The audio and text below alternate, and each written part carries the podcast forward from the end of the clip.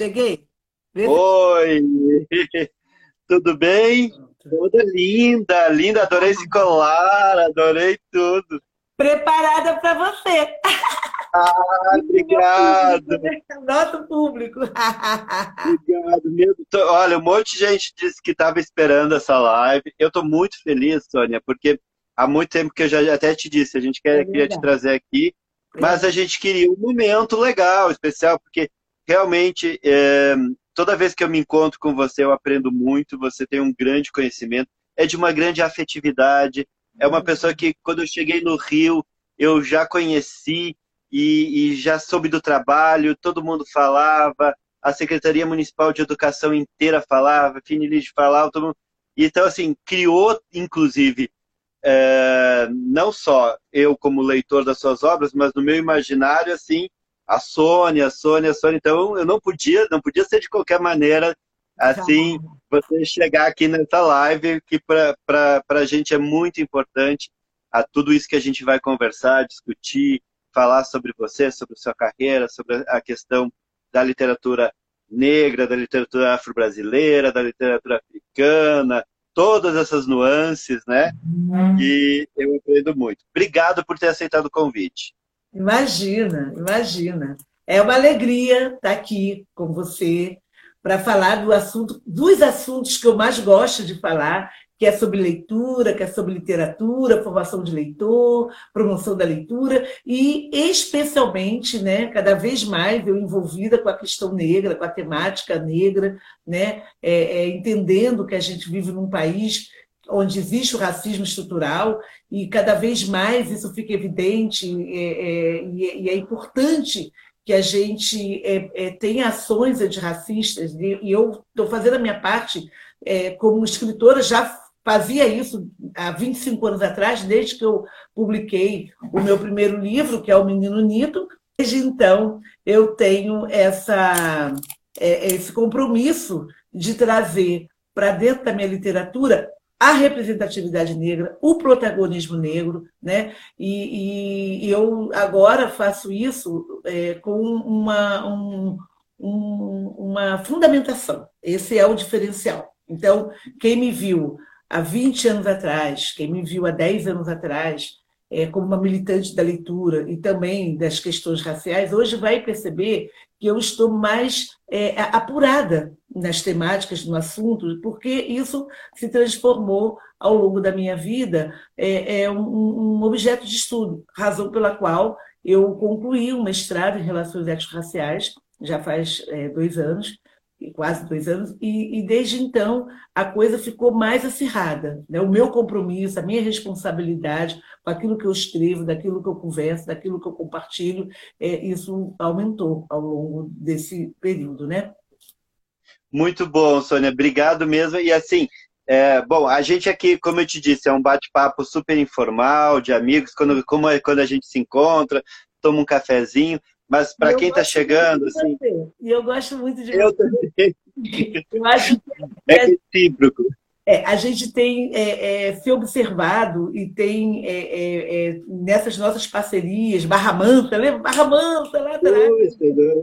Maravilhoso. A gente vem assim nesse crescente, né? Eu, eu também vejo que, que você também se aprofundou, assim como eu, porque é um tempo corrido, a caminhada vai se fortalecendo. Uhum e as nossas é, é, questões elas vão se tornando mais é, é envolventes e, e, e, e, assim desafiadoras. Né? Então, você, dentro da militância da leitura, como alguma coisa de, de algo nacional, como é, presença maciça é, como formação é, dos cidadãos brasileiros, e, e assim, você está nessa caminhada cada vez mais fortalecido, está aí o Quindim, está aí o Instituto, está aí o reconhecimento do seu trabalho, que é um trabalho que tem é, é, é, essa marca, essa força, né?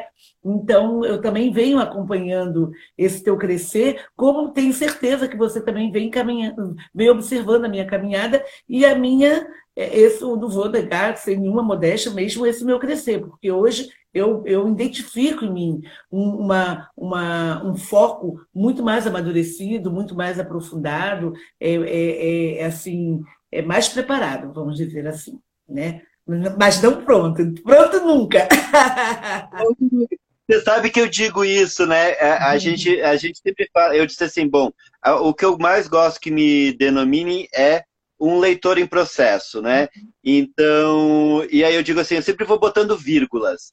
Talvez o ponto final seja quando eu morrer, daí pode dizer, aqui jaz um leitor, porque até então eu estou em construção, eu estou sempre na vírgula. É quase que um conto do Saramago, assim, estou Mas mesmo quando se morre, nunca é um ponto final. Que tal uma boa ah, sim. Podemos falar sobre isso também. Olha aqui, ó, podemos falar sobre essas questões. Opa, bacana, dona Brígida. E vamos falar, né? O que é muito importante. E, uh, Sônia, só para falar, assim, então, amigos e amigas e amigas que estão aqui conosco, a Sim. gente está aqui com a escritora Sônia Rosa, como ela disse, carioca. É, bom, já, carioca já levou meu coração, então, porque eu, eu, eu sou igual o Bartolomeu, eu nasci numa cidade, mas eu invento que nasci noutra, então eu digo que eu nasci no Rio de Janeiro. É, carioca, mestre em relações étnico-raciais, uma pedagoga, uma grande professora, uma grande escritora com trabalho reconhecido nacionalmente, internacionalmente, com livros incríveis e, e, e, realmente, assim, como você disse, Sônia, eu só tenho a, a agradecer todo essa, esse seu trabalho, toda essa sua militância e toda a sua afetividade, que eu acho que você tem algo que é, nisso tudo é acolher, você acolhe. É, gente, por exemplo, você sempre me acolheu de uma maneira tão afetiva que tento fazer dentro da minha possibilidade, né, do meu papel, do meu lugar, um espaço, abrir espaço para discussão de várias temáticas, como a questão da literatura negra, do racismo, dessas questões que, que acontecem no Brasil. No, no Instituto Quindim, a gente tem uma estande de livros eh, em destaque os livros né, escritos tanto por escritores africanos como escritores brasileiros negros e, e também não negros, mas que trabalham a temática da uhum. literatura negra. E, e, a gente sempre vem discutindo, aqui o Sam já esteve aqui conosco, a gente vem sempre abrindo espaço para discutir, porque na verdade é algo muito importante. E eu, essa semana, eu estou dando aula para professores no Maranhão, num projeto que é toda a rede, são cidades, e às vezes é toda a rede municipal, às vezes toda a rede estadual, e agora com a tecnologia, né?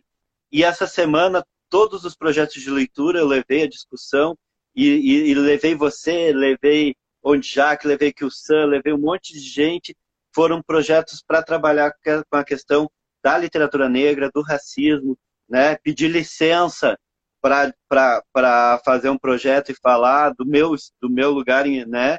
que não é o lugar, não é o lugar de fala, mas dentro da possibilidade, aonde eu estou, com o pouco de conhecimento que eu tenho, o grande conhecimento que eu vou adquirindo por meio de vocês, eu tento uh, ocupar esse espaço também, porque a questão do racismo estrutural é um racismo uh, que está para todos nós, né? E, e a gente acabou de ver, acho que quem estava assistindo o Fantástico, né? Ontem, uh, aqui em Porto Alegre, no Rio Grande do Sul, um homem negro foi uh, morto por dois seguranças numa rede de supermercado. É indigesto, porque... É... é, indigesto. E, ao mesmo tempo, eu ouvi, agora um pouco antes de começar, uh, Sônia, a, a, delegada, que parece que está investindo no caso, e perguntam para ela sobre essa questão de racismo e ela tenta enrolar e não não diz que ah, tá, talvez possa ser. Olha, talvez possa ser não. Né? A, gente, a gente precisa entender um pouco. Tudo bem, vamos averiguar os fatos, mas a gente sabe como as coisas funcionam. Então, assim. Bom, é uma liberação do ódio, é uma política do ódio, é uma política do desrespeito ao outro que é diferente, é o desrespeito à diversidade é algo é, que, que, que, que revela o tipo de sociedade que nós somos, né? infelizmente, né? porque eu digo que a diversidade é linda, mas a desigualdade não é linda. Né? E eu digo também que o que a gente viu hoje, infelizmente, não é um caso isolado. As estatísticas elas apontam como que a população negra ela é, é, é assassinada, é, é, como ela é, é, um, é alvo. Ser negro num Brasil, num, nesse nosso país, né, no que nós temos o racismo estrutural, é, é muito triste, porque você vira realmente alvo. É, eu fico pensando, né, e não, é, por mais que você. É, eu sou a pessoa da paz, eu sou a pessoa do amor, sou mesmo. E, mas eu fico bastante entristecida e fico pensando na questão da reação. Né? É, os Estados Unidos, a população negra nos Estados Unidos é uma população de 15, de 13, 14% por aí. Né? E a gente percebe a, essa, essa expressividade dessa população que proporcionalmente ela é modesta. Se colocar né, um, um universo de 100%, você tem 13 a 14% de população negra nos Estados Unidos. Diferente aqui do Brasil, que não, é, não somos maioria, é, minorias, somos maioria. Aqui são quase 56%. Mas a memória né, do período da escravidão, que foram quase 300 anos, que vieram para cá, Brasil, mais de 6 milhões, 6 milhões de escravizados que foram capturados de forma desrespeitosa das suas terras, que vieram para cá perdendo tudo, seu próprio nome, sua história, suas memórias, seus parentes, sua língua. A única coisa que trouxe a memória não, porque a memória é algo que você não tira, a não ser que te matem. Então, é, é, desde que os escravizados, esses negros africanos vieram para cá, nessa condição de escravizado, em que a convivência europeia, que aqui estava, né, porque somos colonizados por portugueses, isso não bateu muito bem.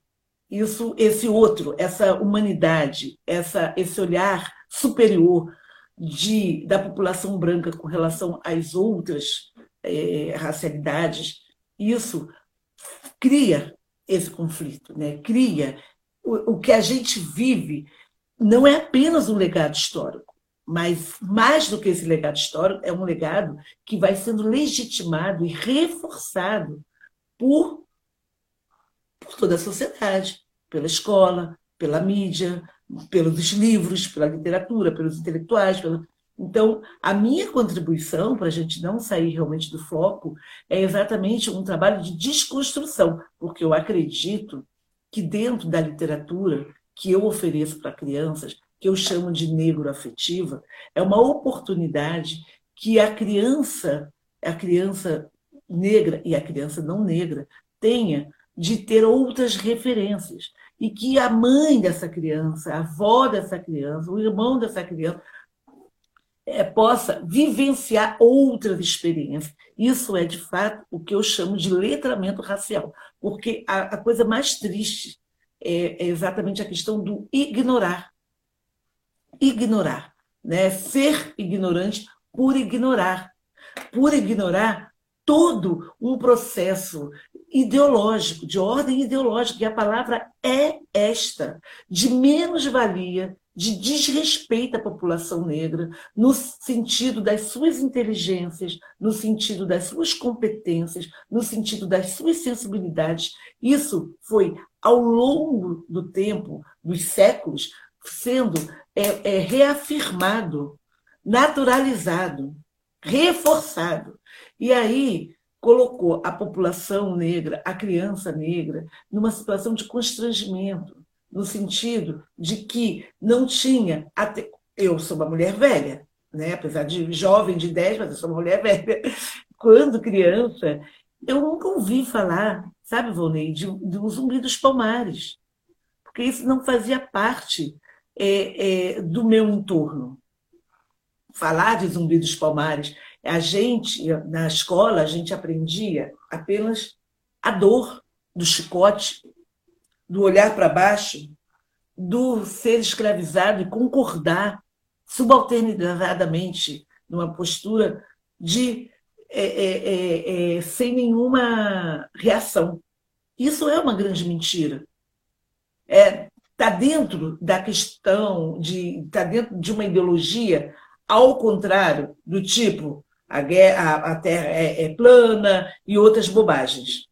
Então foi formada uma geração em que e eu estou dentro dessa formação em que ser negro, eu como mulher negra, família negra, né, vizinho, era negro e pronto, tinha que saber o seu lugar, saber suas limitações. Ninguém falou de quilombos para mim. Ninguém falou de Zumbi dos Palmares. Ninguém falou do quilombo dos Palmares e de outros tantos quilombos, como espaço de resistência. Então, é, é, todos esses saberes, eles foram meio que é, guardados dentro de um baú para que a população não se apropriasse, toda a população tanto a população branca, que queria manter os seus privilégios, quanto a população negra, que não tinha força e não tinha referências, e por ignorar, não sabia que era, por exemplo, é, é, é, tinha na sua ancestralidade reis e rainhas. Foi algo que ninguém contou. E quando você fala assim, ah, mas estão falando de reis e de rainhas. Ah, mas isso é uma bobagem.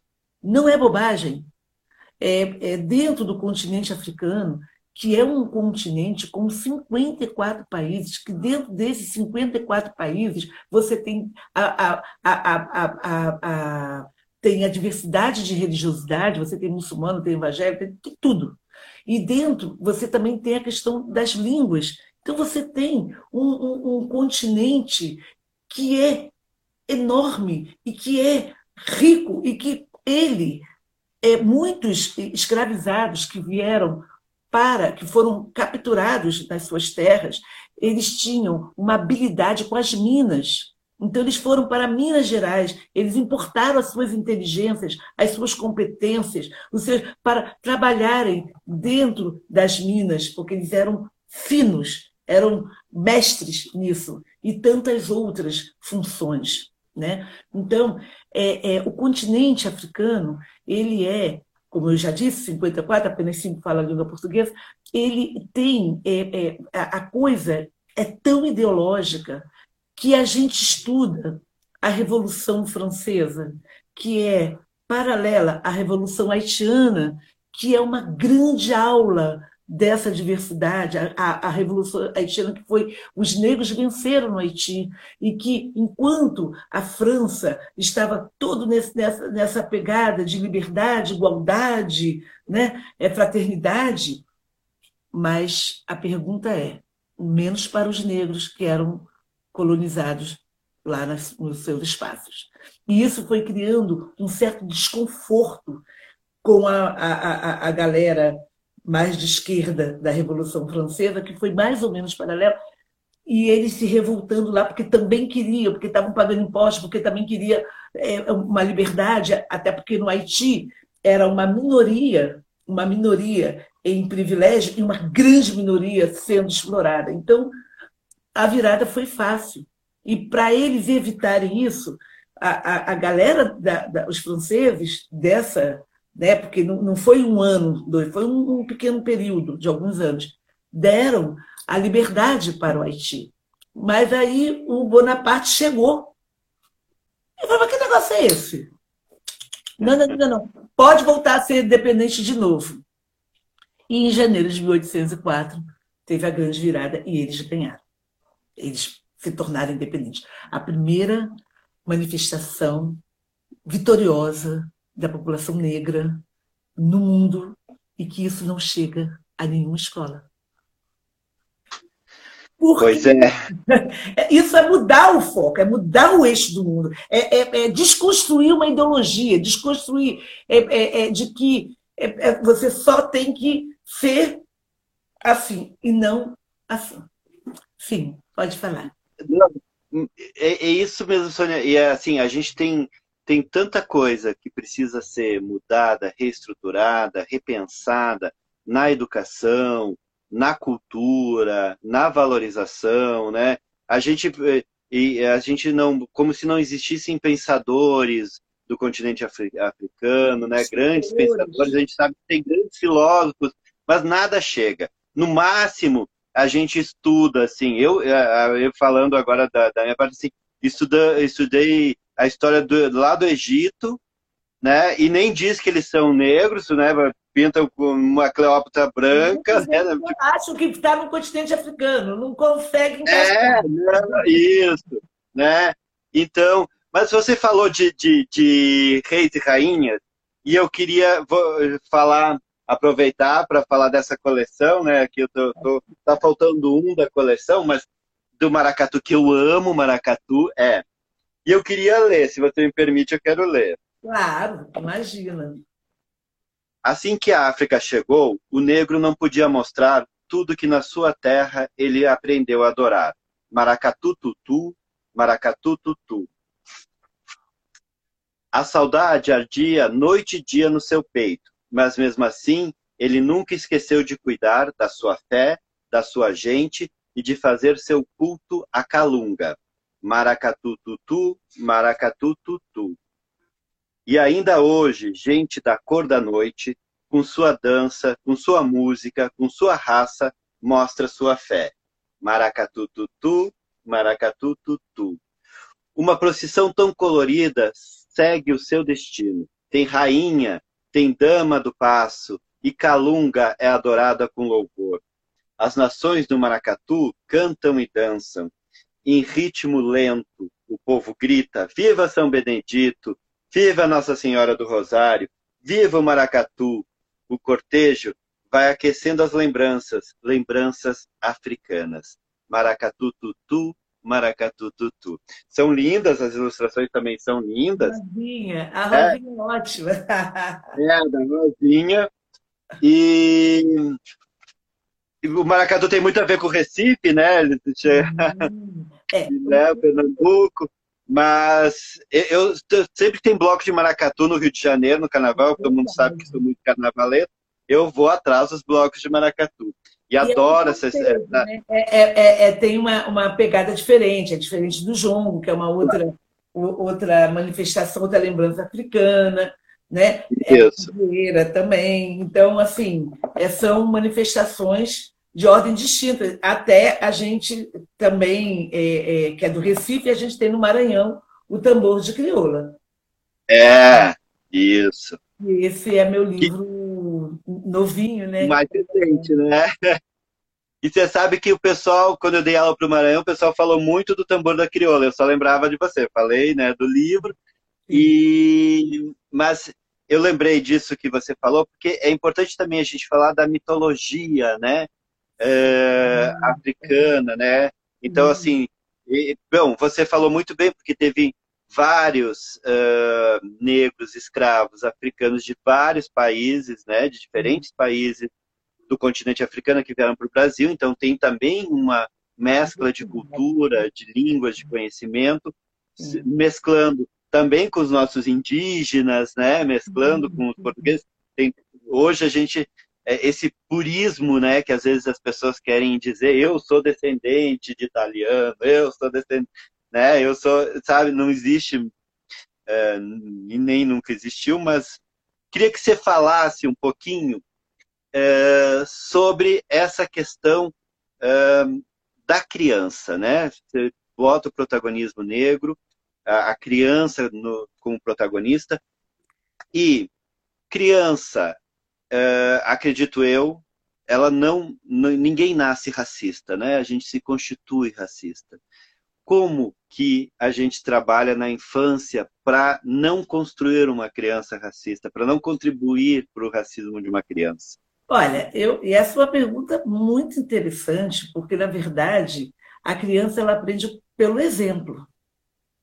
Manifestações racistas você pode é, é, detectar em crianças muito pequenas, crianças não negras muito pequenas, porque veja bem, é, a criança ela vai se constituindo como como ser humano, como ela, né, como, como com a sua personalidade, a sua individualidade, através dos sinais que a família oferece. Então, se ela tem dentro da casa dela a, a, a, a, não tem nenhum contato de afeto natural, espontâneo, não tem nenhum, a mãe não tem nenhuma amiga negra, é, ela não tem contato, ela não sai, ela vive numa bolha, mesmo entendendo que é uma bolha mesmo, porque se a gente tem uma população de 56% de população negra, então, e, e, se essa criança ela não tem nenhum contato, ela está, de alguma forma, é, aleijada da sociedade como um todo. Porque ela,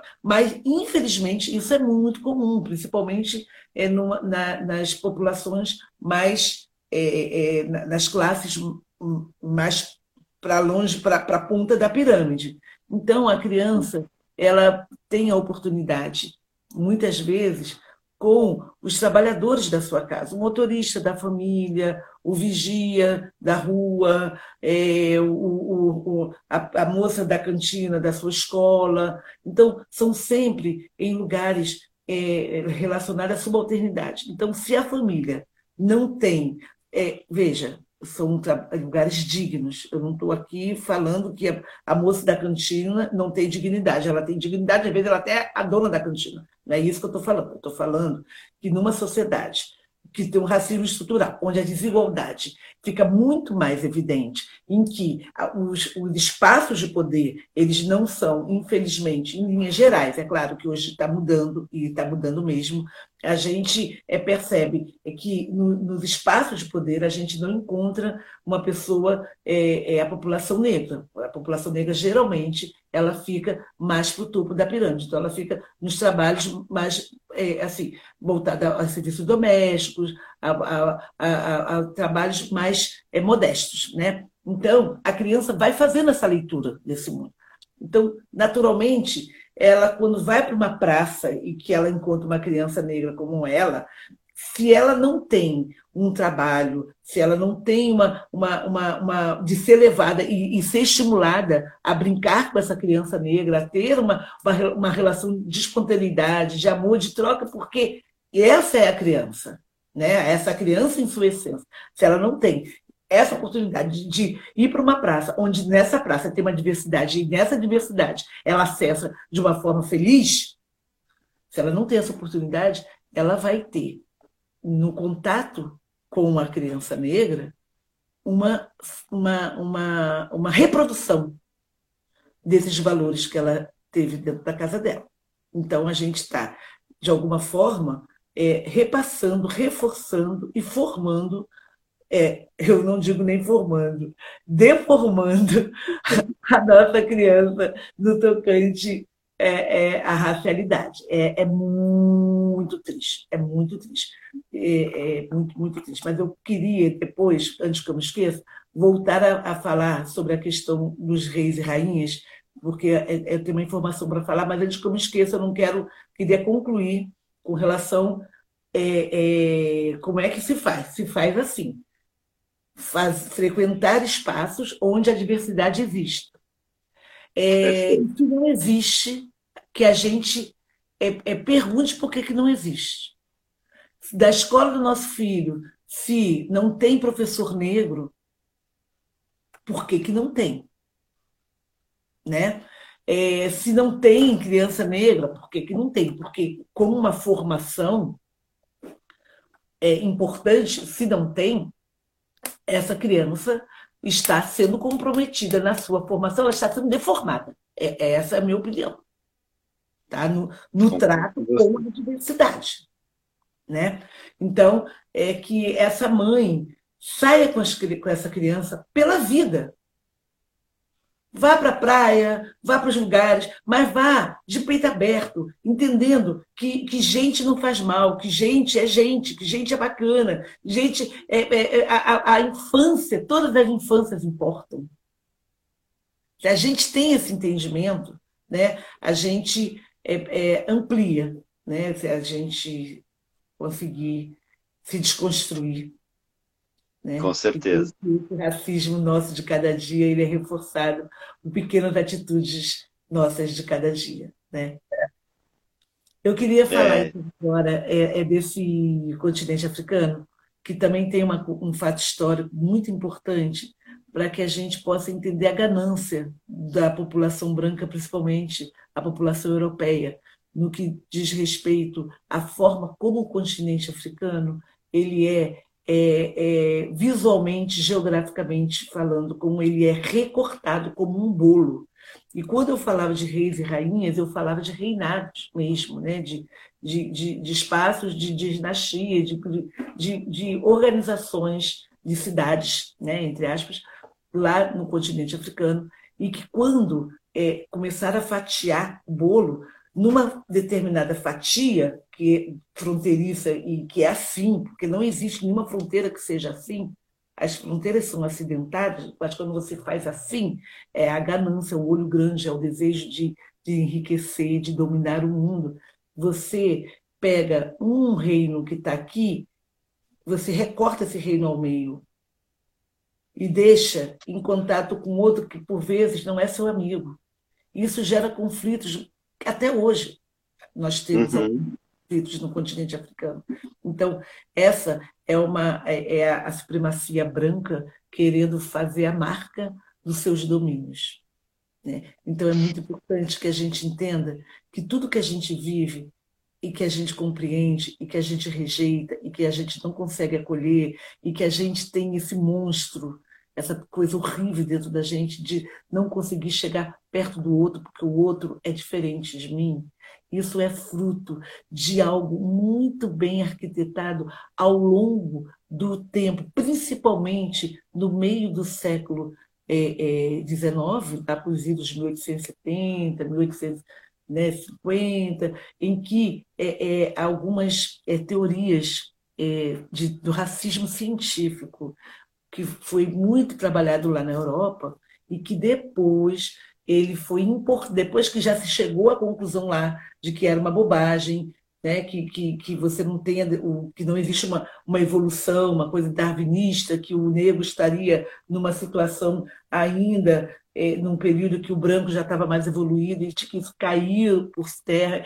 e que depois a questão da ordem do crânio que também caiu por terra. Então, todas as justificativas voltadas para um científico raso, mentiroso, que não tinha... Claro, na época se tinha pouco recurso, mas se percebeu que isso é, já tinha sido resolvido, mas foram importadas essas mentiras, sabendo que eram mentiras, para justificar a menos-valia com a população negra. Razão pela qual, razão pela qual, o, o Brasil ele tem um problema com o espelho. Ele não gosta de se ver no espelho, porque quando ele se vê no espelho, ele quer se ver branco, ele não é branco, ele não pode ser branco.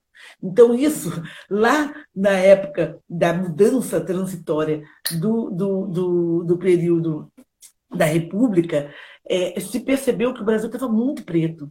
Então, precisava ter uma política de branqueamento. Né? Então, em 1911, um, um, um diretor do Museu Histórico Nacional ele falou: olha, em 100 anos a gente vai resolver isso aí. 100 anos a gente vai ter um, um, uma, uma perspectiva de um branqueamento. E uma das primeiras políticas públicas do governo brasileiro foi a vinda dos imigrantes. Enquanto os escravizados libertos, que mais importante do que o 13 de maio é o 14 de maio, que é o dia seguinte, ficaram às suas próprias sortes. Os, a primeira política de governo do governo brasileiro, nessa República de 1889, a primeira política foi: vamos trazer os imigrantes para cá, nessa perspectiva de branquear essa população, porque perante o mundo, ser dessa cor não é de bom, não é bacana, não, não dá status. Então, a população branca que veio para o Brasil, claro, tivemos exceções, teve gente que não entrou dentro dessa política, mas foi uma política, a primeira política pública do governo brasileiro. Passagens de navio, terra para plantar, isenção de impostos assistência mínima, mínima à saúde e educação. Os imigrantes trabalharam muito, muito, muito mesmo, e tem que ser reconhecido. Mas também tem que ser reconhecido esse acolhimento para se começar uma nova vida, diferente da população negra, que muitos já estavam forreados, já estavam pelas ruas, não sabiam o que fazer, então não podia ficar determinadas horas na, na, na rua, não poderiam morar, morar, em certos lugares, não poderiam se aglomerar, não faz, jogar capoeira, fazer seus cultos, estudar. só à noite em determinados lugares. Então, enquanto teve uma facilidade para manter essa brancura brasileira, teve uma é, também uma ação coerciva para acabar com essa negritude brasileira. A proposta era extermínio. Era mesmo, era isso. Mas de uma forma natural, dentro dessa proposta de branqueamento. Você sabe, Sônia, você está falando, eu fico aqui pensando assim, como, como, né? É, porque tem a ver com a, com a ganância, que é o que você está falando, a ganância, a riqueza, né? o, o dinheiro, o, o, poder, esse capitalismo, né? como um, um número bem menor de, de, de, de, pessoas brancas conseguiram, né? É, através da força, através da pólvora, através do sofrimento, cercear a liberdade a, a, a essas populações. Eu estive é, continua, e, e, infelizmente, porque, né, o, o, e, e eu, eu, estive em 2017 na África do Sul, uhum. e uma das cidades que eu fui, que é Stellenbosch, eu odiei, eu odiei é, a cidade, assim. É, a cidade pode ser até muito bonita, mas eu odiei por o que eu estava vendo, aquilo me incomodava muito, porque ela foi colonizada por, por alemães, né? É, alemães, desculpa, não, holandeses, e, e aí eu corro de manhã cedo, tipo seis e meia, sete horas da manhã, eu corro. Então eu corria, eu via pela rua a, a população negra saindo para ir trabalhar, não sei o quê. Nove horas da manhã, eu chegava no hotel, tomava banho. Nove horas da manhã eu ia para a rua de novo, não tinha mais negros na rua. Só tinham brancos rua. E aí você ia nos restaurantes uh, e o, o, até quem, uh, os garçons eram brancos quando você passava para ir no banheiro, que você passava pela cozinha, você via os negros trabalhando. Aquilo me incomodava de uma maneira, mas assim, sabe? Porque primeiro eu não é nem eu fui para a África para ver, né, os, os, os, negros como se tivesse ido numa loja, no shopping, ver na vitrine. Não era, não é essa a questão. Mas, Mas você conseguiu perceber a, a, deficiência, a fragilidade do país, né?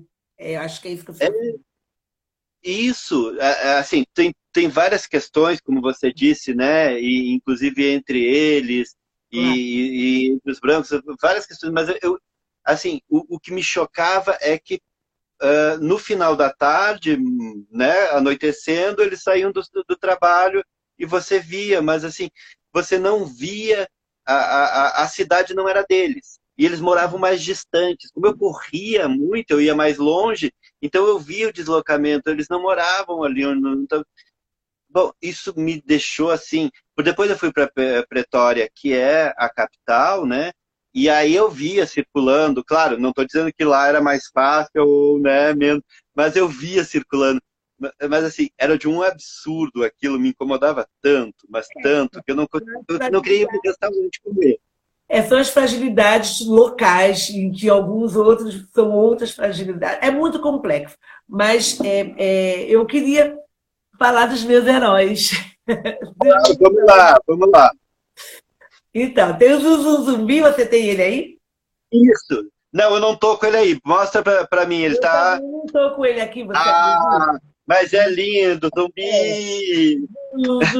zumbi. e eu até queria te é, eu até queria te perguntar, tem toda a sonoridade e tudo, mas queria te perguntar, né? Porque hoje a gente está falando Dia da Consciência Negra, estamos aqui refletindo. Conta aí pra gente sobre esse herói, conta aí sobre o seu livro e nos então, situa.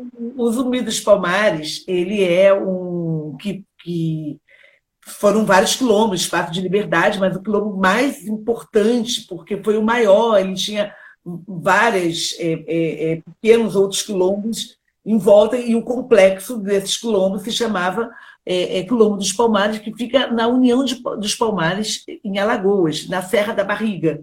Né? Eu estive lá há três anos atrás, onde tem um memorial hoje, claro.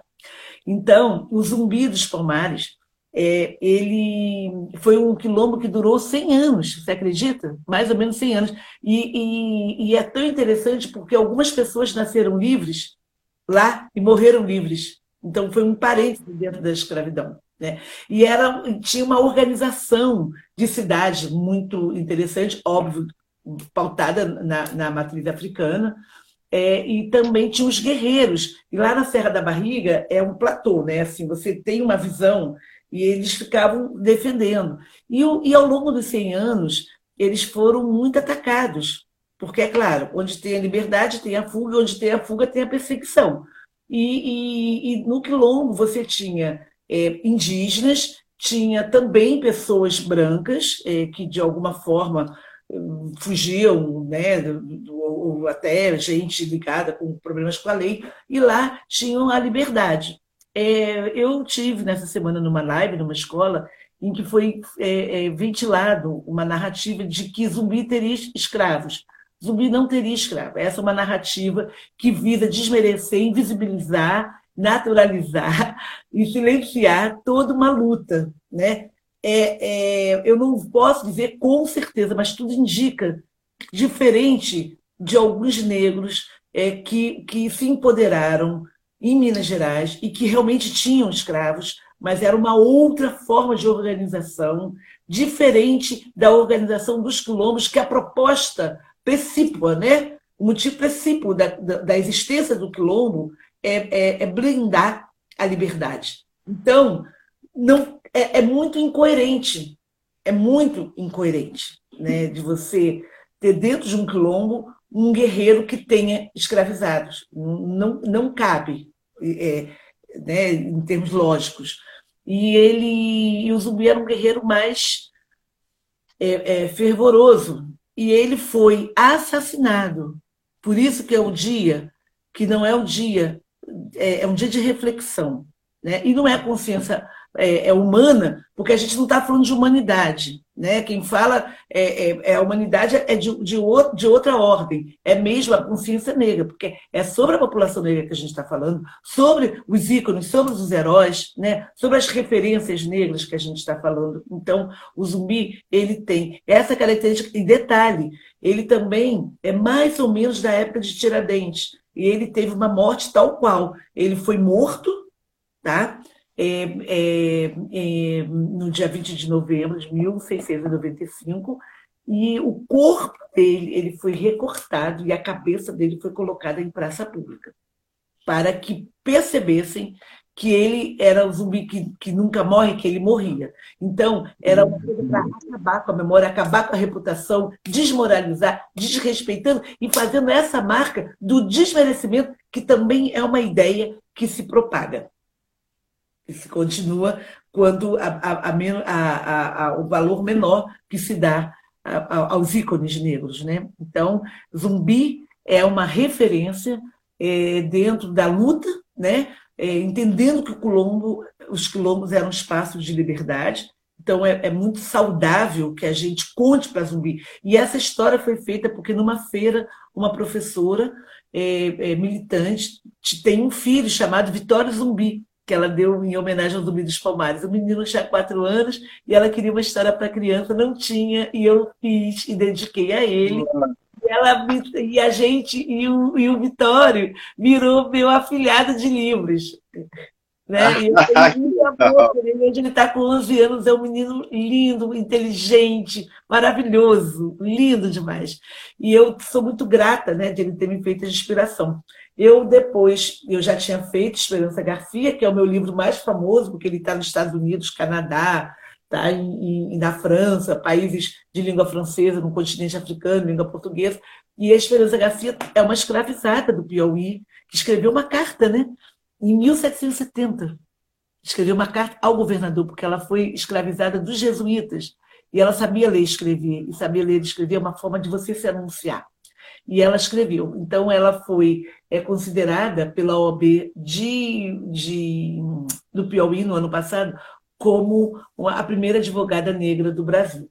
E, e eu escrevi essa carta em primeira pessoa, porque ela foi retirada da, da Fazenda dos Algodões, assim que os, os, os padres voltaram para para Portugal, que ela era dos jesuítas, e ela sabia ler e escrever. E ela escreveu uma carta ao governador pedindo para que ela queria voltar a morar com seu marido e com seus outros filhos. Então, uma mulher muito corajosa, muito à frente do seu tempo, descobri essa história, né, é, sem querer, escrevendo essa história que é Os Tesouros de Monifa, que Rosinha ilustrou, que também fala de uma carta, mas aqui é inventada. Da invenção, eu cheguei a uma verdade. E aí eu gostei dessa coisa de botar, é, escrever sobre heróis negros. Aí eu tenho o meu quindim, né? É. O meu quindimzinho, o meu gostosinho, o que acabou de chegar, que é um herói negro do Ceará. Então eu já tenho Alagoas, eu já tenho a dança ancestral do Maranhão, né? Sim. Um estudo, foi uma experiência.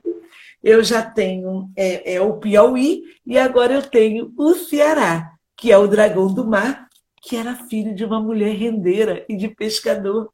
Aprendeu a ler aos 21 anos de idade. E, e o, o, dragão do mar, ele fez a greve dos jangadeiros. E ele falou: aqui no Ceará não se embarca mais de escravos. E aí, por quê? Porque ele é da praia de Iracema, que, que bate muito, né? tem muito vento. Os navios não conseguiam chegar à praia. Então, os jangadeiros, eles fazem, faziam, né? não sei se ainda fazem, é, é esse tipo de trabalho, de pegar as pessoas, colocar no, no, no, nas jangadas e levar até o navio. E quando os navios chegavam, que ficavam alto mar, eles iam na sua jangada, pegavam essas pessoas, as suas bagagens e traziam para a praia.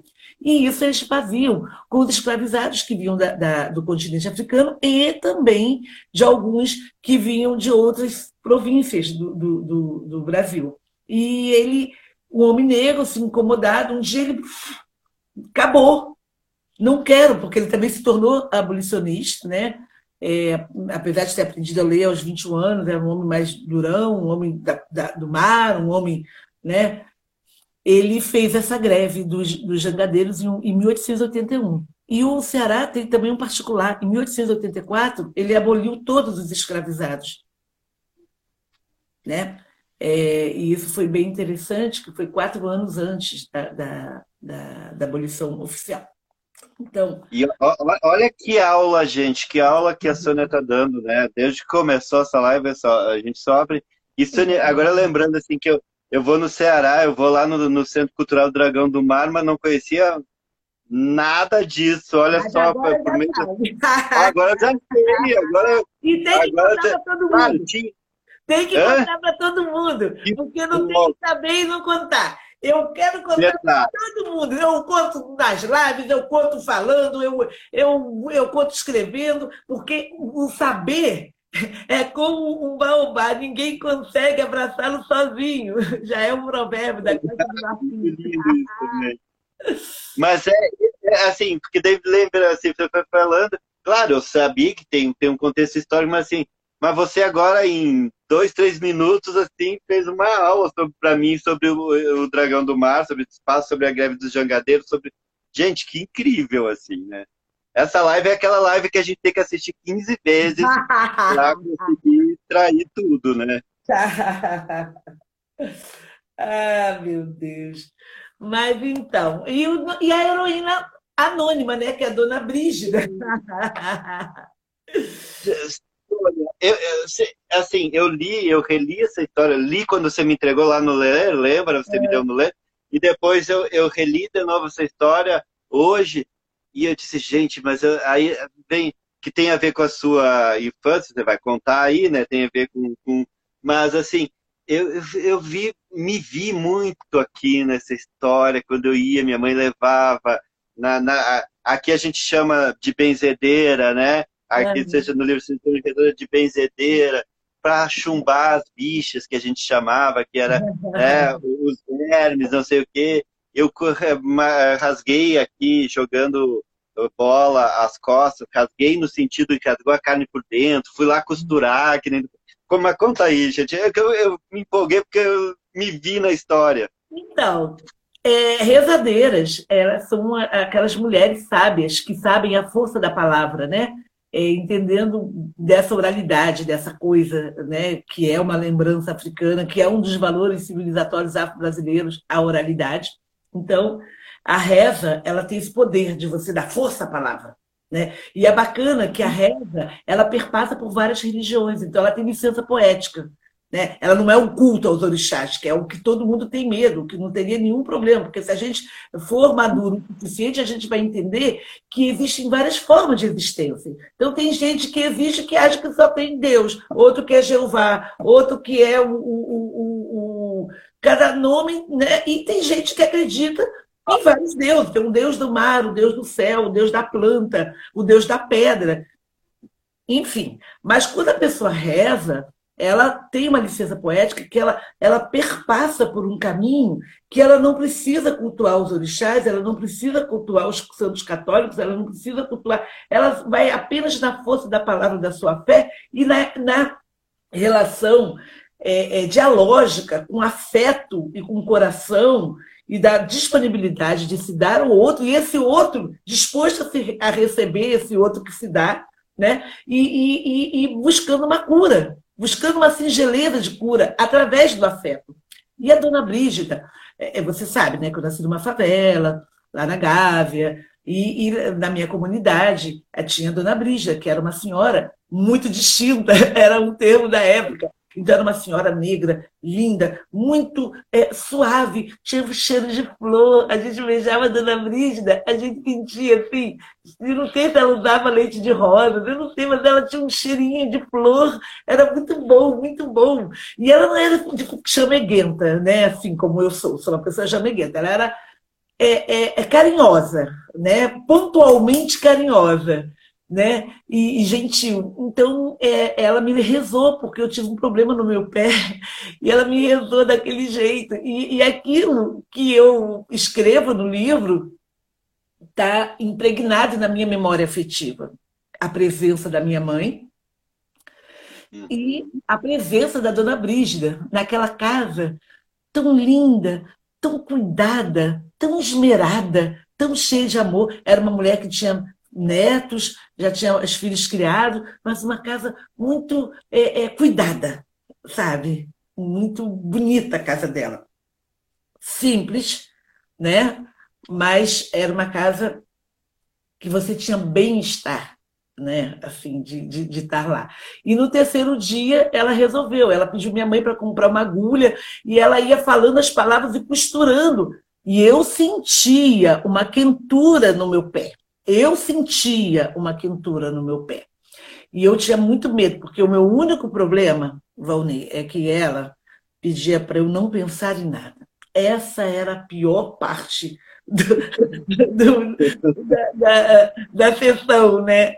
Ela falava, Soninha, você fica calminha e não pensa em nada. Aí pronto. Pronto. Haviam todos os pensamentos, eu ficava assim, virando o olho, balançando.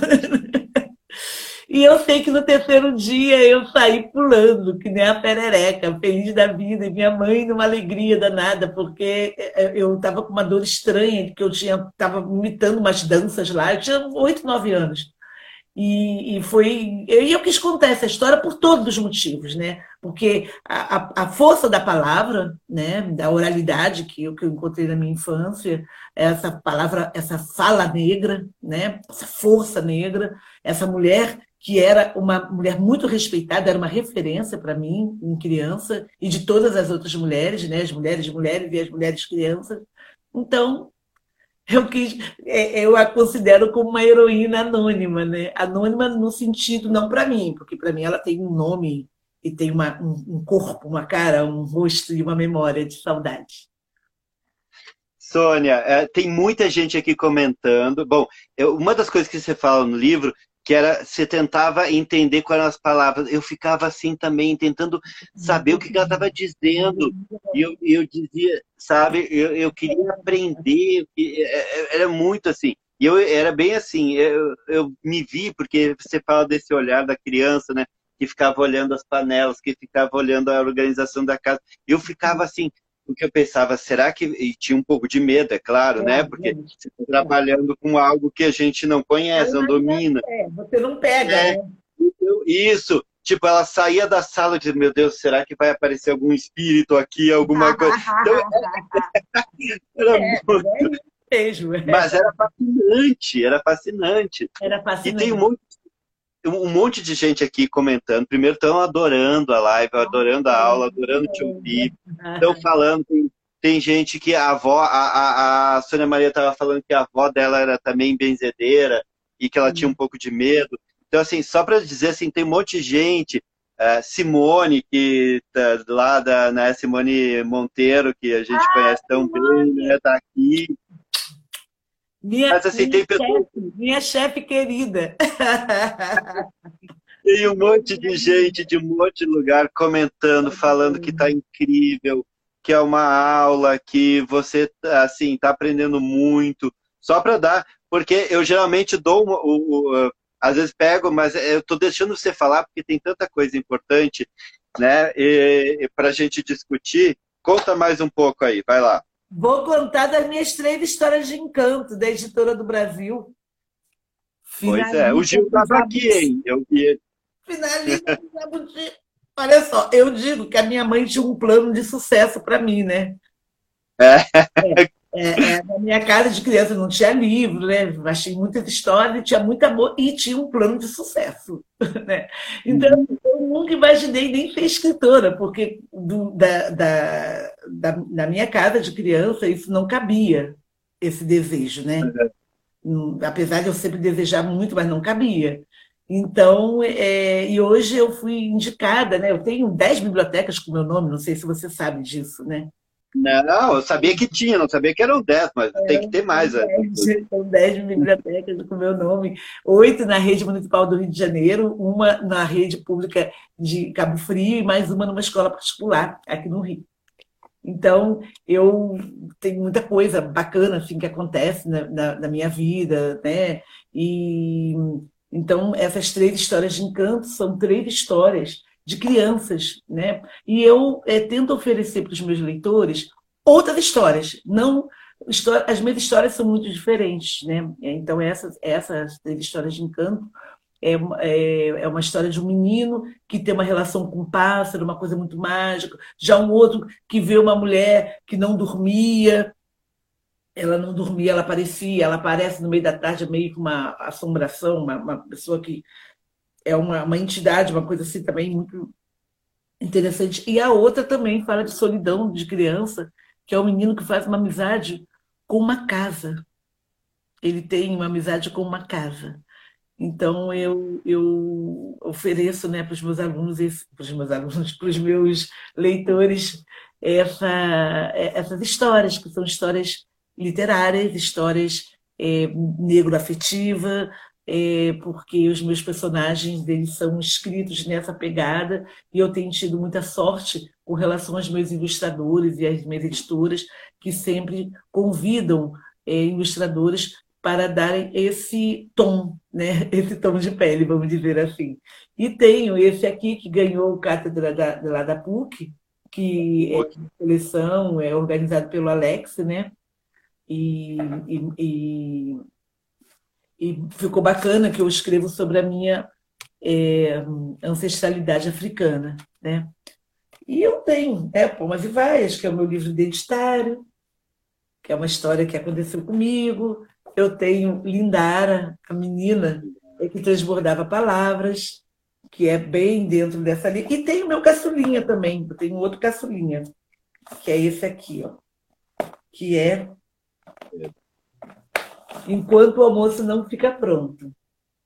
Hum, uma... Esse não conheço. É, esse da eu lancei agora, foram os três que estão nessa pandemia.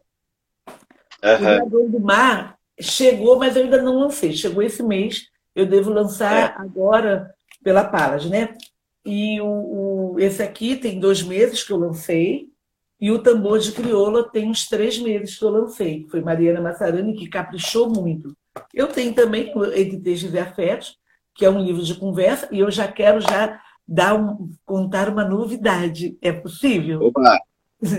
Então, claro, eu tenho, eu tenho esse livro aqui, que é Entre Textos e Afetos, que é um, um, um livro da editora Malê, em que eu falo uma conversa sobre leitura, né? Toda essa minha experiência lá quando eu trabalhei na Secretaria de Educação, junto com Simone Monteiro, né, é, no, no, departamento que cuidava de leitura, e mais toda minha, minha relação dentro da minha casa, com os meus filhos, formando leitores, né, formando filhos leitores, e, e também no, da minha pegada de escritora, contadora de história, eu faço uma conversa, né, escrevo esse texto de afeto, formando leitores dentro e fora da escola.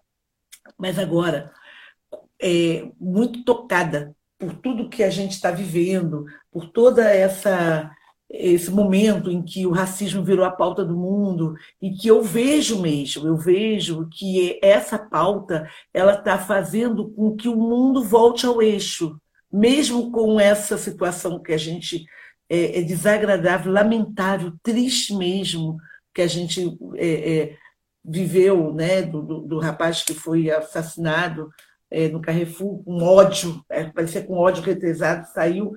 Mesmo com esse episódio, eu posso ser, não quero assim, é, mas é a minha opinião, a minha percepção, que o racismo virou pauta do mundo. Essa pandemia a gente parou e a gente olhou no entorno e a gente se olhou. E isso deu um, um desequilíbrio. Muita gente está se desconstruindo corajosamente, muita gente é, branca está entendendo a branquitude, os seus privilégios, está percebendo, então está facilitando. Então, é, eu, eu vejo assim é, que a gente está num momento muito interessante e as urnas estão revelando. As urnas. É, eu ia te perguntar sobre isso. Eu ia te perguntar. Olha, eu estou muito alegre. Eu tenho que dizer, o mundo está voltando ao eixo. Em algum momento ele e agora não é fácil mas a gente é. vai voltar. Porque não dá mais. O povo não é bobo, de verdade. Né? A gente está com uma, com, uma, com uma percepção mais aguçada. Né? A gente está agora ouvindo aquilo que precisa ser ouvido. Né? E elaborando aquilo que precisa ser elaborado. E dando a resposta, aquela resposta que precisa ser dada. Então, eu estou muito entusiasta nesse aspecto. E eu, eu também, assim, muito feliz com esse resultado das eleições. Ainda não é o resultado que a gente quer, que a gente é um precisa. Mas, assim, é muitas mulheres. Eu, há anos que eu só voto em mulheres. Sim, sim. Há anos já que eu só voto em mulheres. Assim, é, muitas mulheres, muitas. Uh, a diversidade, né? Sim. Tivemos transgêneros uh, ganhando. A gente teve negros, mulheres negras, né? Então, essa representatividade essa ela tá mudança. Ela está acontecendo, isso é, é. fato. É, é, é, assim, eu sou uma pessoa que eu gosto de perceber as evidências. É claro que eu não estou iludida, mas o, o que aconteceu nos Estados Unidos, essa queda daquele presidente, né, é, é, faz uma interferência aqui dá um olhar aqui, dá uma, um olhar crítico aqui. É impossível você desconsiderar e não dar valor àquilo que precisa ser dado valor, aquilo que é fundamental, aquilo que é prioritário, aquilo que implica na existência. Então, a resposta da urna é a resposta a esse estranhamento desses comportamentos que a gente tem entendido na política. E quando e, a, e a queda é inevitável. Inevitável. Não é possível ficar nessa tensão desse ódio, porque o amor, a ciência, o respeito, aí sim o respeito humano, o respeito às diferenças, o respeito a, isso tudo está virando pauta e nunca deveria ter deixado de ser pauta. Né? E eu tenho lido bastante. É, eu estou relendo, né? já tinha lido algumas coisas, agora eu comprei esse livro, porque a novidade que acabei não contando, eu estou escrevendo um livro de uma conversa sobre racialidade. Eu Olha! Para é, é, esses assuntos todos que têm me empolgado, eu estou há uns três meses lendo muito, lendo muito e escrevendo. Tá? Então, eu estou lendo assim bastante para eu ficar funda, né, profunda e compartilhar de uma forma é, é, de uma conversa, como foi nesse é, entre textos e, e, e, afetos, né? E eu queria assim é, falar uma coisa que eu não, que eu gosto de falar em todos é, os encontros, que é sobre a 10.639, que é aquela lei que obriga os saberes dentro da, da escola, porque ela é a chave.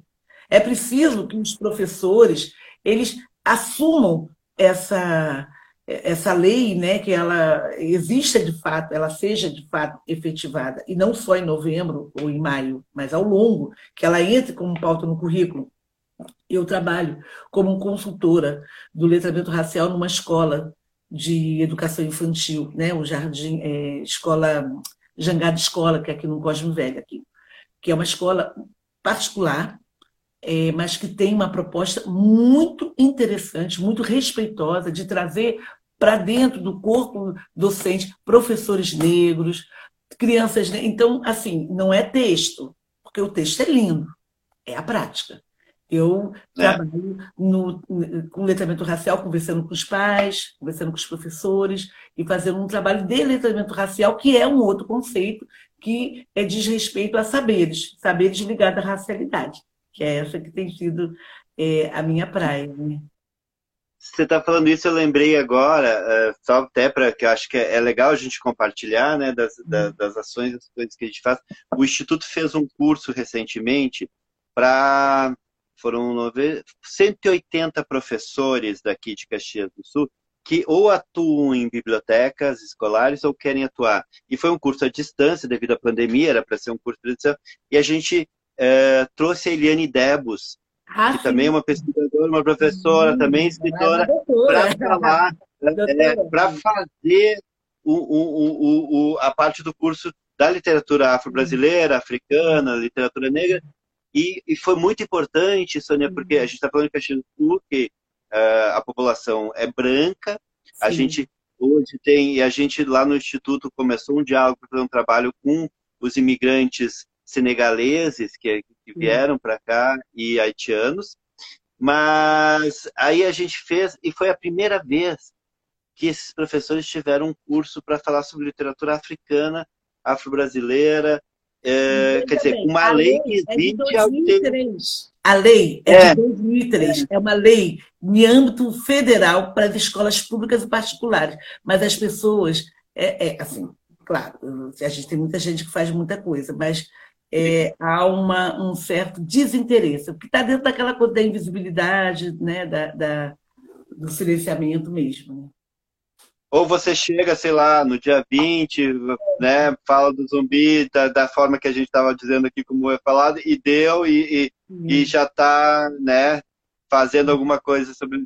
Eu, eu tenho dito muito nesse curso que eu estou dando também para os professores do, do Maranhão, assim, como é que a gente tá? Bom, existem dias para a gente comemorar, tem todo dia é um dia de comemorar. Por que a gente comemora sempre os mesmos, né, dentro da escola? às vezes aqueles do folclore, o que está faltando?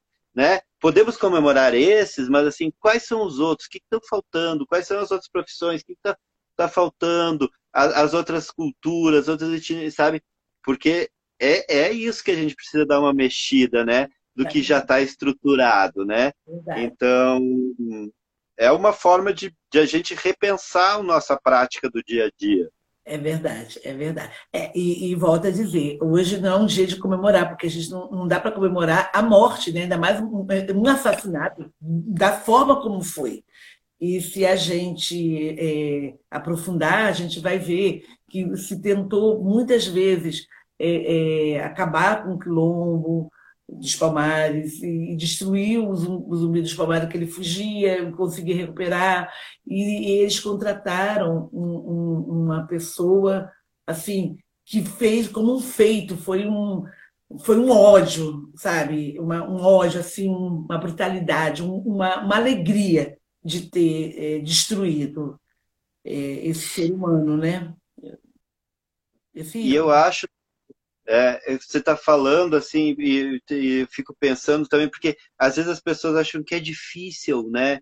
É, o, mundo é o mundo é difícil, a sociedade é meio complicada, mas se a gente faz é, no nosso pequeno, no dia a dia, já está fazendo uma onda, né? Já está ajudando a, a, a, essa, a essa mudança, sabe?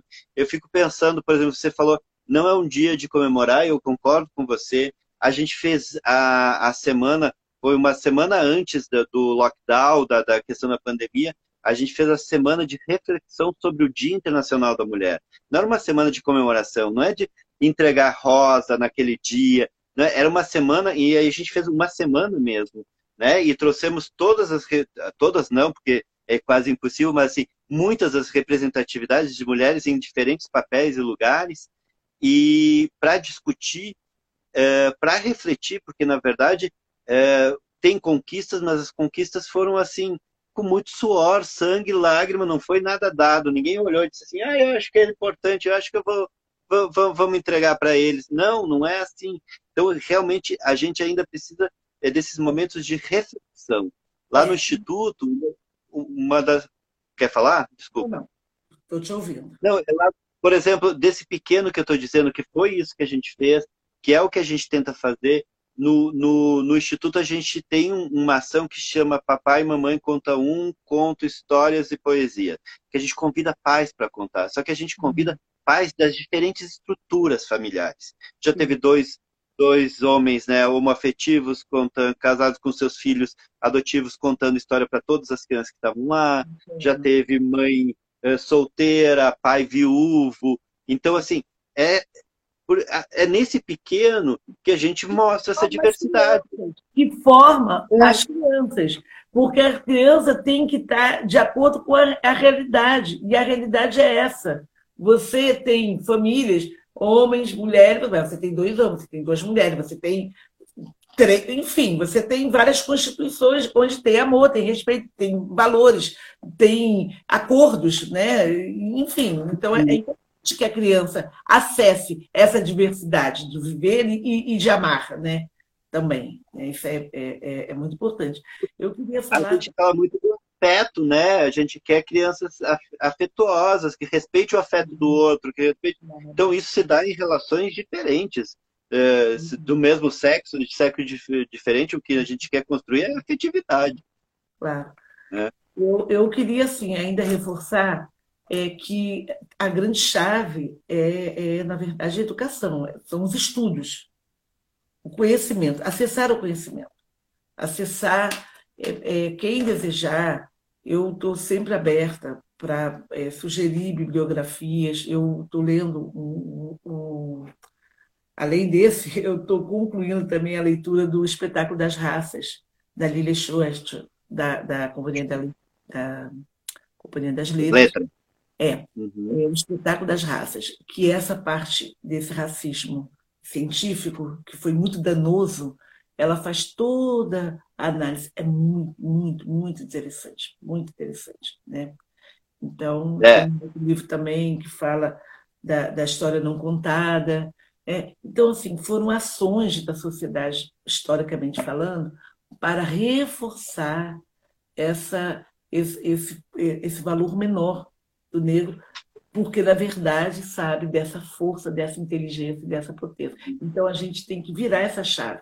E a, a, a, o trabalho com a 10.639, que já tem 17 anos, ela é a oportunidade que a gente tem de acessar esses conhecimentos, trazendo para o currículo das escolas e para a pauta da escola é, esses saberes. E isso, o resultado é, é evidente. O resultado é minimizar os conflitos raciais que existem cotidianamente dentro das escolas.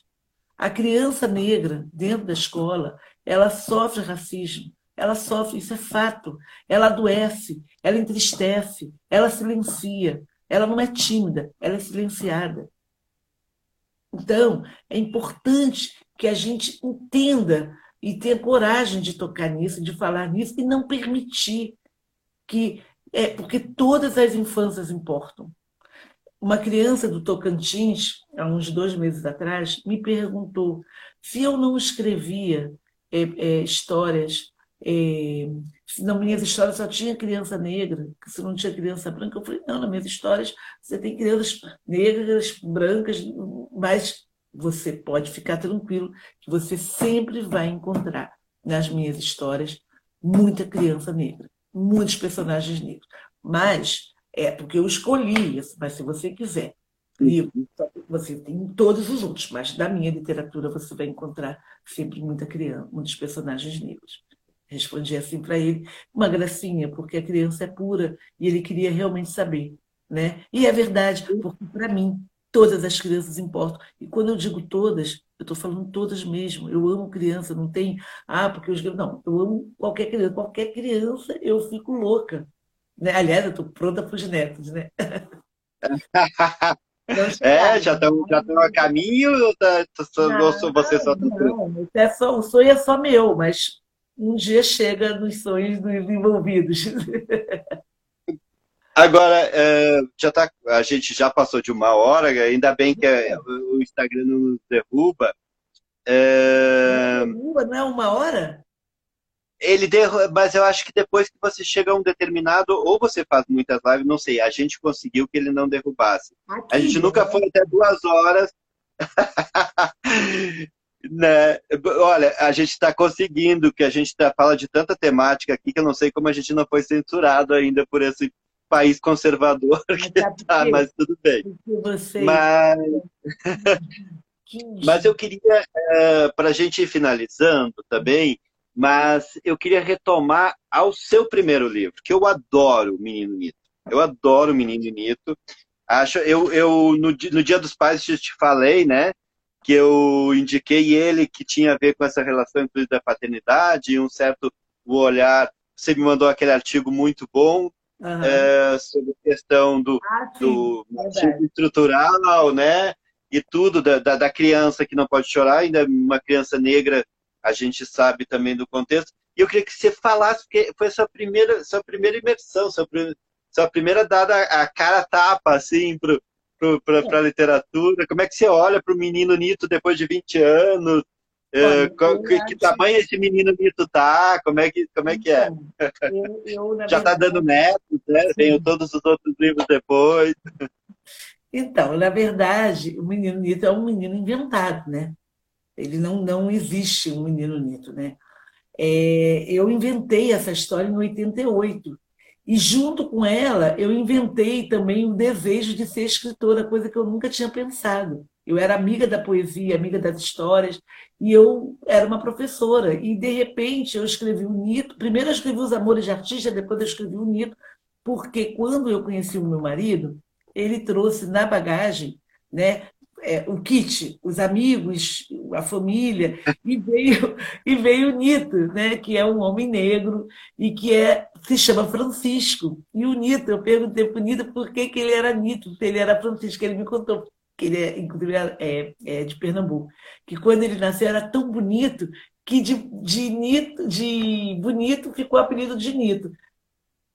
Aí, eu achei tão bom isso que eu guardei para uma história. E é engraçado que eu escrevi essa história no 433. O meu filho Igor, né, na época, ele estava com um 433 é um ônibus do Rio de Janeiro, gente, é, para quem não. É uma linha de ônibus. É verdade, esqueci. Então, ele vai do Leblon a Vila Isabel. E eu morava é. no bairro de Fátima e o pediatra do meu filho era aqui no Flamengo. E eu me lembro, eu sentar ele no meu colo, no 433, e eu escrevendo, né, com ele no colo, escrevendo as ideias do, do menino Nito, que o doutor Emoré era o pediatra dele, né? E foi o pediatra de muita gente assim, da, da, da época dele. E, e eu queria que fosse o um menino negro, como Nito, né?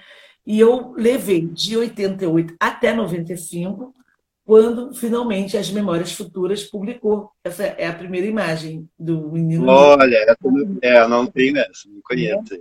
Então, é, foi não, não, a Bienal, eu estava grávida do meu filho Rui, né? Isso, ele nasceu em 96, foi em 95, e que em agosto fizeram uma, uma um stand maravilhoso, o Orgulho da Raça, a, a, a, a Heloísa Pires, que fez todo o catálogo de, de, dessa coleção, que eram dez autores, estava o Rogério Andrade Barbosa, mais alguns outros, e eu estreando eu não tinha é, é, muito fundamento, a não ser o sentimento de ser negra, de estar é, de uma família negra, de ter uma formação negra, de, de ter alunos vizinhos, então era tudo muito natural. O, o Kut, né, que é o intelectual negro da, da, da, literatura, ele diz que é inconsciência negra. Então, assim, eu não vi que seria nenhum problema. E não foi, a não ser o compromisso e a responsabilidade de estudar, na medida que isso criou um estranhamento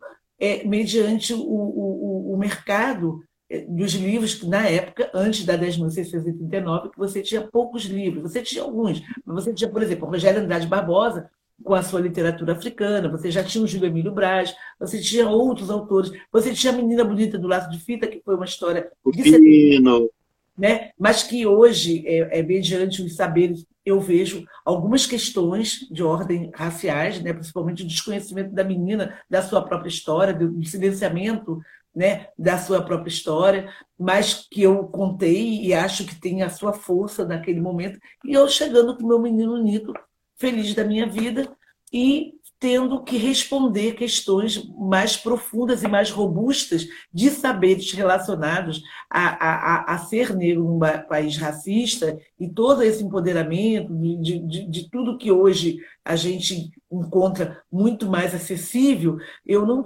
não, não tinha ainda é, é, essa força, né? a não ser a questão identitária de mulher negra, de uma família negra.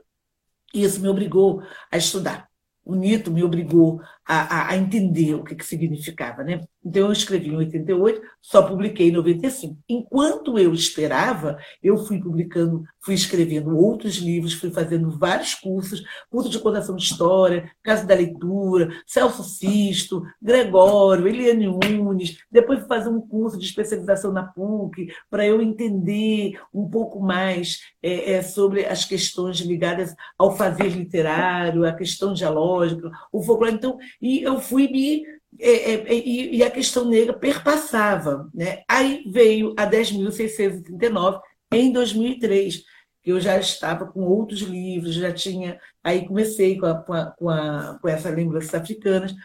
A Palas, que a, a, a, editora, ela deixou de existir e a Palas assumiu, é, lançou o Menino Nito, que entrou na cor da cultura, né? e do, do, do, canal Futura, né, dos livros animados, e isso foi me dando um aprofundamento.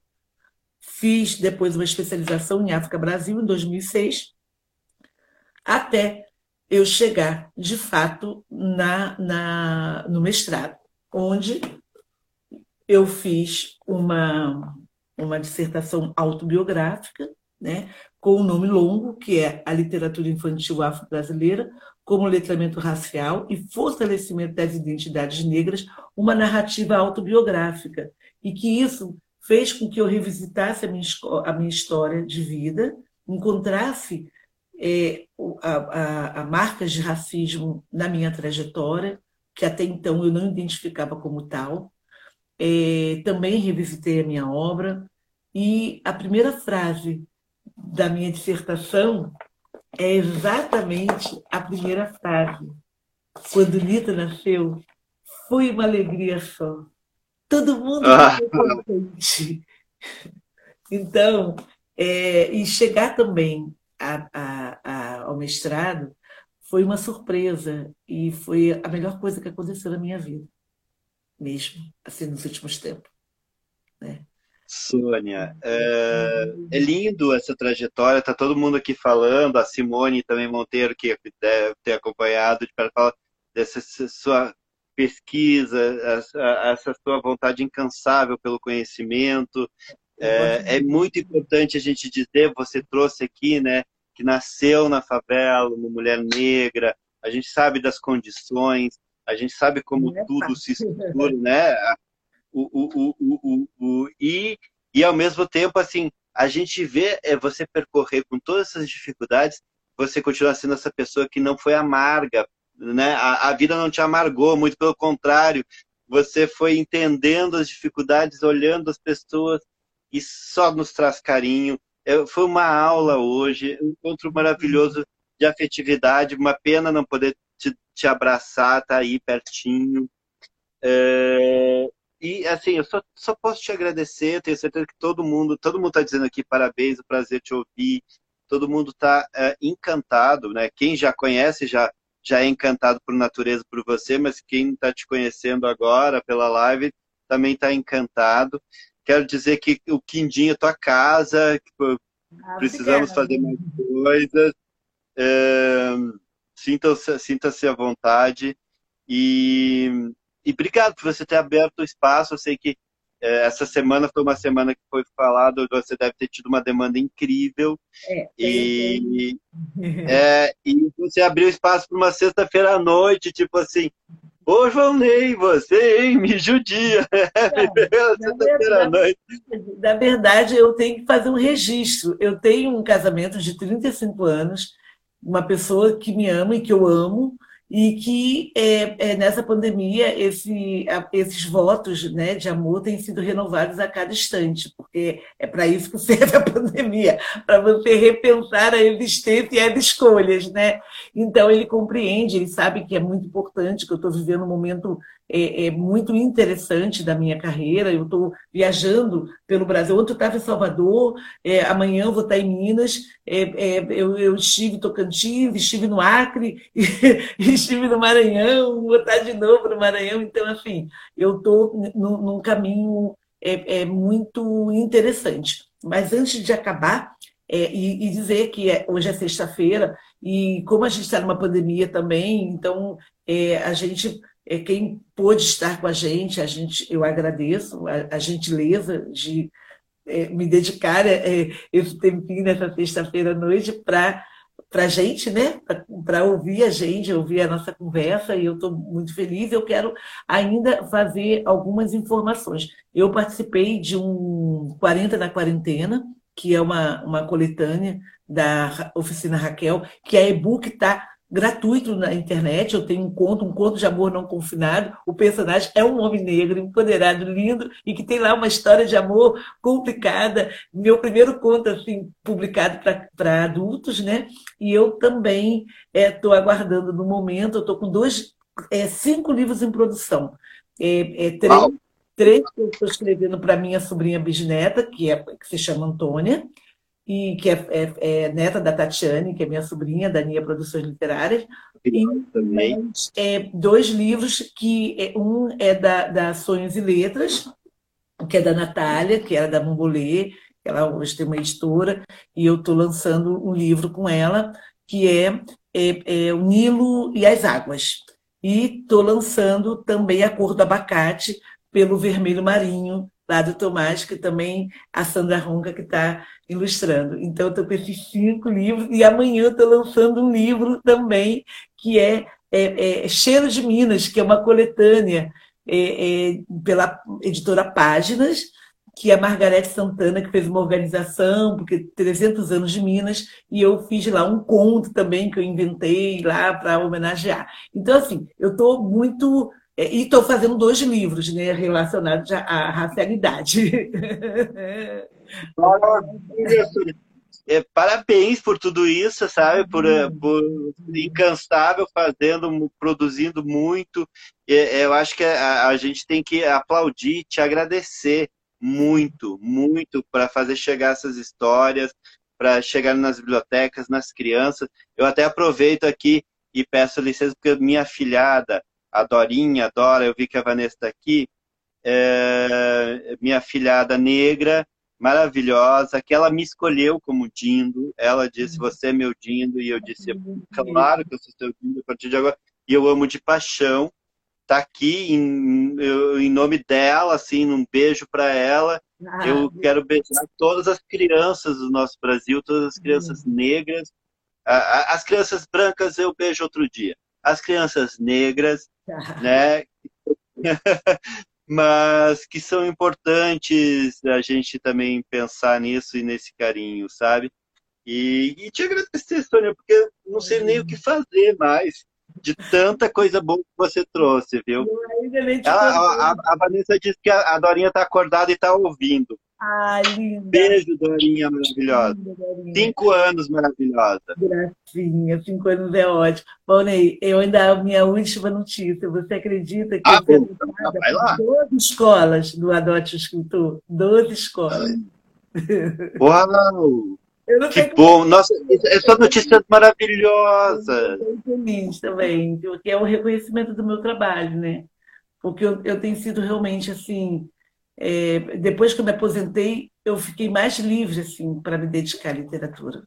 Bonnie, muito obrigada pela sua atenção, pelo seu convite, pelo seu trabalho, pelo seu instituto, pela sua vida, pelas suas escolhas, pelo amor que, que você caminha junto, pelas suas escolhas bacanas, né? E eu quero te dizer que eu estou muito feliz de estar aqui e o que você precisar né, de, de, de, de mim, que eu possa contribuir de alguma forma, eu estou aqui, tá?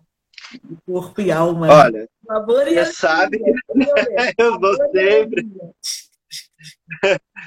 vou sempre, vou, vou, vou, sempre te procurar, porque realmente é muito gratificante, é, é, é muito bom trocar com você, é muito importante. É, é importante abrir espaço porque você traz.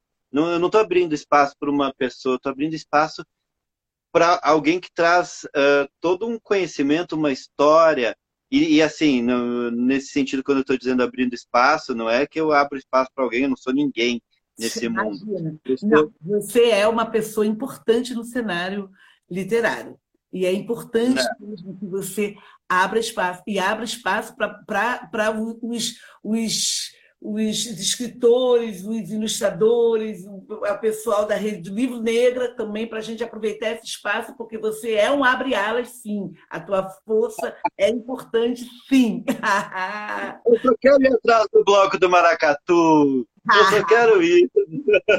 Deixa eu falar. Eu acho que eu não falei o nome do meu livro lá com, com, com o Vermelho Marinho, que é o Da Cor do Abacate, que é a Sandra Ronca, que é aquela pessoa linda, tá ilustrando. Tá? Da Cor do Abacate. Eu tinha que falar isso. Tá não, não, não, tá certo. Né? E, e, e, teve aqui a Luciana Greter, que também ilustrou contigo. Havia assim que tinha vários. É, a, a, ela ilustrou o Nilo e as Águas, que já também é. de produção, que está linda, ela caprichou muito. Aliás, Sandra Ronca também, minha amiga querida, que eu amo de paixão. As duas. É uma rede de afetividade, é né, Sônia? A gente é muito privilegiado, né? É verdade, é verdade.